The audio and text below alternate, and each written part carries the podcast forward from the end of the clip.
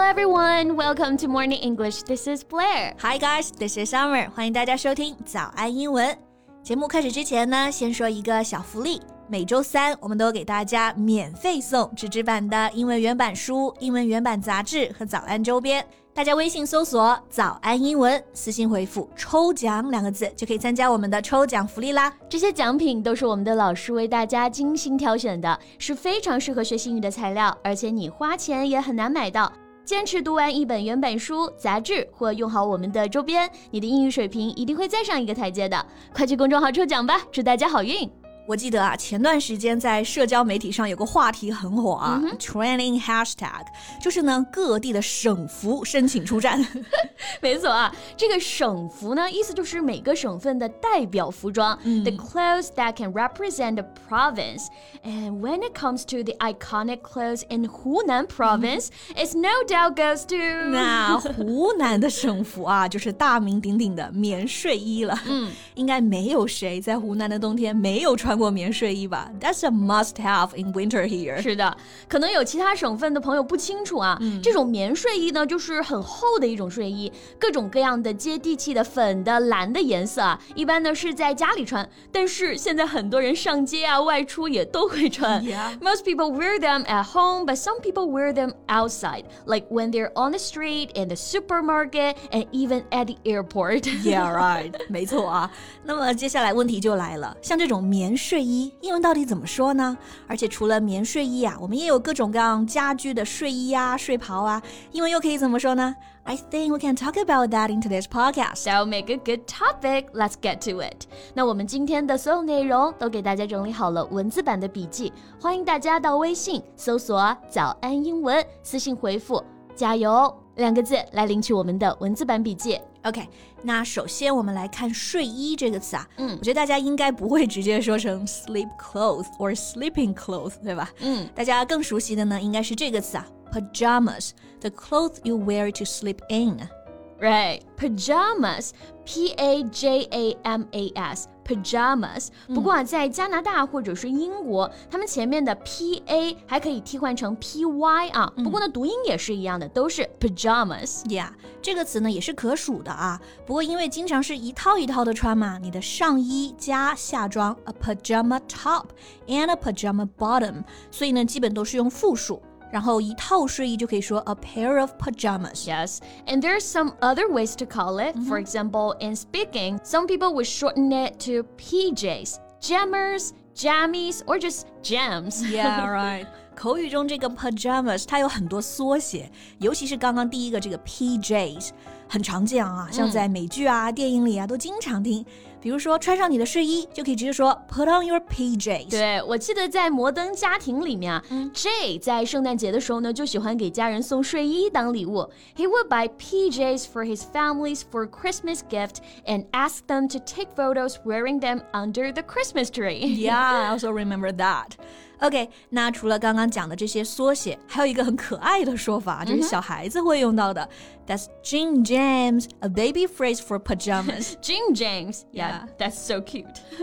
那说回到我们的棉睡衣啊，其实表达呢就很简单了。首先可以很简单的说 warm pajamas，棉睡衣就是很温暖的睡衣嘛，所以前面加一个 warm 就可以了。Yeah, that's very simple. So like most people in South China are wrapping themselves up in warm pajamas at home as winter comes. 冬天来了啊，湖南的棉睡衣也登场了。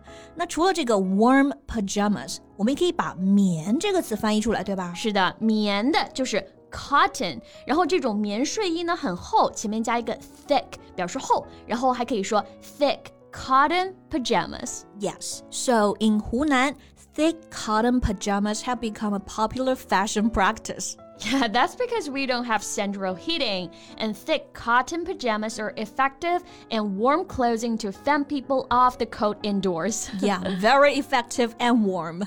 棉睡衣是真的很暖和啊，南方家里没暖气，就只能靠这个 thick cotton pajamas. OK，那睡衣啊，除了这个 pajamas，其实呢还有很多别的表达、嗯 l i k e these two words, nightwear and sleepwear。哎，对，睡衣不能说 sleep clothes，但是可以说 sleep wear。嗯，wear 就是穿衣服的那个 wear，而且这里的 sleep wear、night wear 它是一个词啊，它是一个不可数的名词，表示睡衣这个类别。 比如说你去买衣服，看标签的时候啊，睡衣上面就会写着 sleep wear or night wear。对，女士睡衣 women's sleepwear，男士睡衣 men's sleepwear。For example, in this sentence, a range of sleepwear and lingerie can be found at the store。这家店里啊，卖各种睡衣和女士内衣。哎，这里又有一个好用的词了啊，嗯就是女士内衣 lingerie。注意这里虽然它读音是 long，但单词拼写并不是 l a n g，嗯而是 l i n g e r i e lingerie。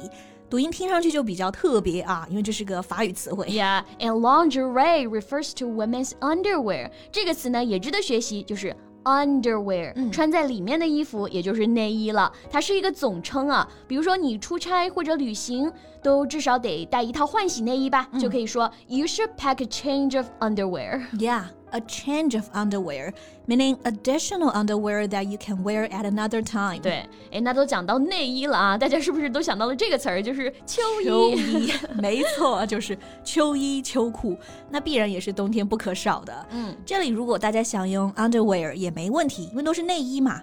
不过呢，还有更准确的一个表达，像秋衣秋裤呢，很多都是保暖内衣。呀 So here we can use this word thermal, T H E R M A L. 对 thermal. 这个词也很实用啊，它是一个形容词，表示保温的。那有一个名词 thermos，就是表示保温杯。还有一个很有名的保温杯的牌子啊，膳魔师就是这个词的音译了。对对，膳魔师 thermals，所以这个 thermal underwear 意思就是保暖内衣了。嗯，like it's getting cold, time to get out my thermal underwear and my warm woolly socks。 天气冷了，该穿保暖内衣了。然后秋裤啊，英文当中也有一个专门的词 long johns。John 就是常见的那个人名啊。据说呢，是因为之前有一个叫做 John 的拳击手上场的时候很喜欢穿秋裤，所以之后所有的秋裤就以他来命名了。穿着秋裤打拳击，有个性啊。嗯。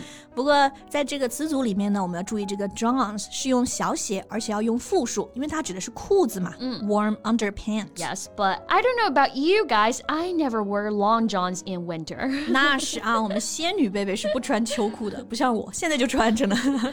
like long johns are my winter wardrobe staples. But the moment I get home, I would put on my thick cotton pajamas. 虽然不穿秋裤啊，但是湖南省服是绝对要穿的。是的，那听完今天的节目啊，大家就知道这么多啊和睡衣相关的一些实用表达啦。嗯，这个冬天大家都穿棉睡衣或者穿秋裤了吗？欢迎用今天的表达来造句啊。 Yeah, and I think that's all the time we have for today. 最后再提醒大家一下，今天的所有内容都给大家整理好了文字版的笔记，欢迎大家到微信搜索“早安英文”，私信回复“加油”两个字来领取我们的文字版笔记。 So thank you so much for listening. This is Summer. And this is Blair. See you next time. Bye. This podcast is from Morning English. 学口语就来 早安英文。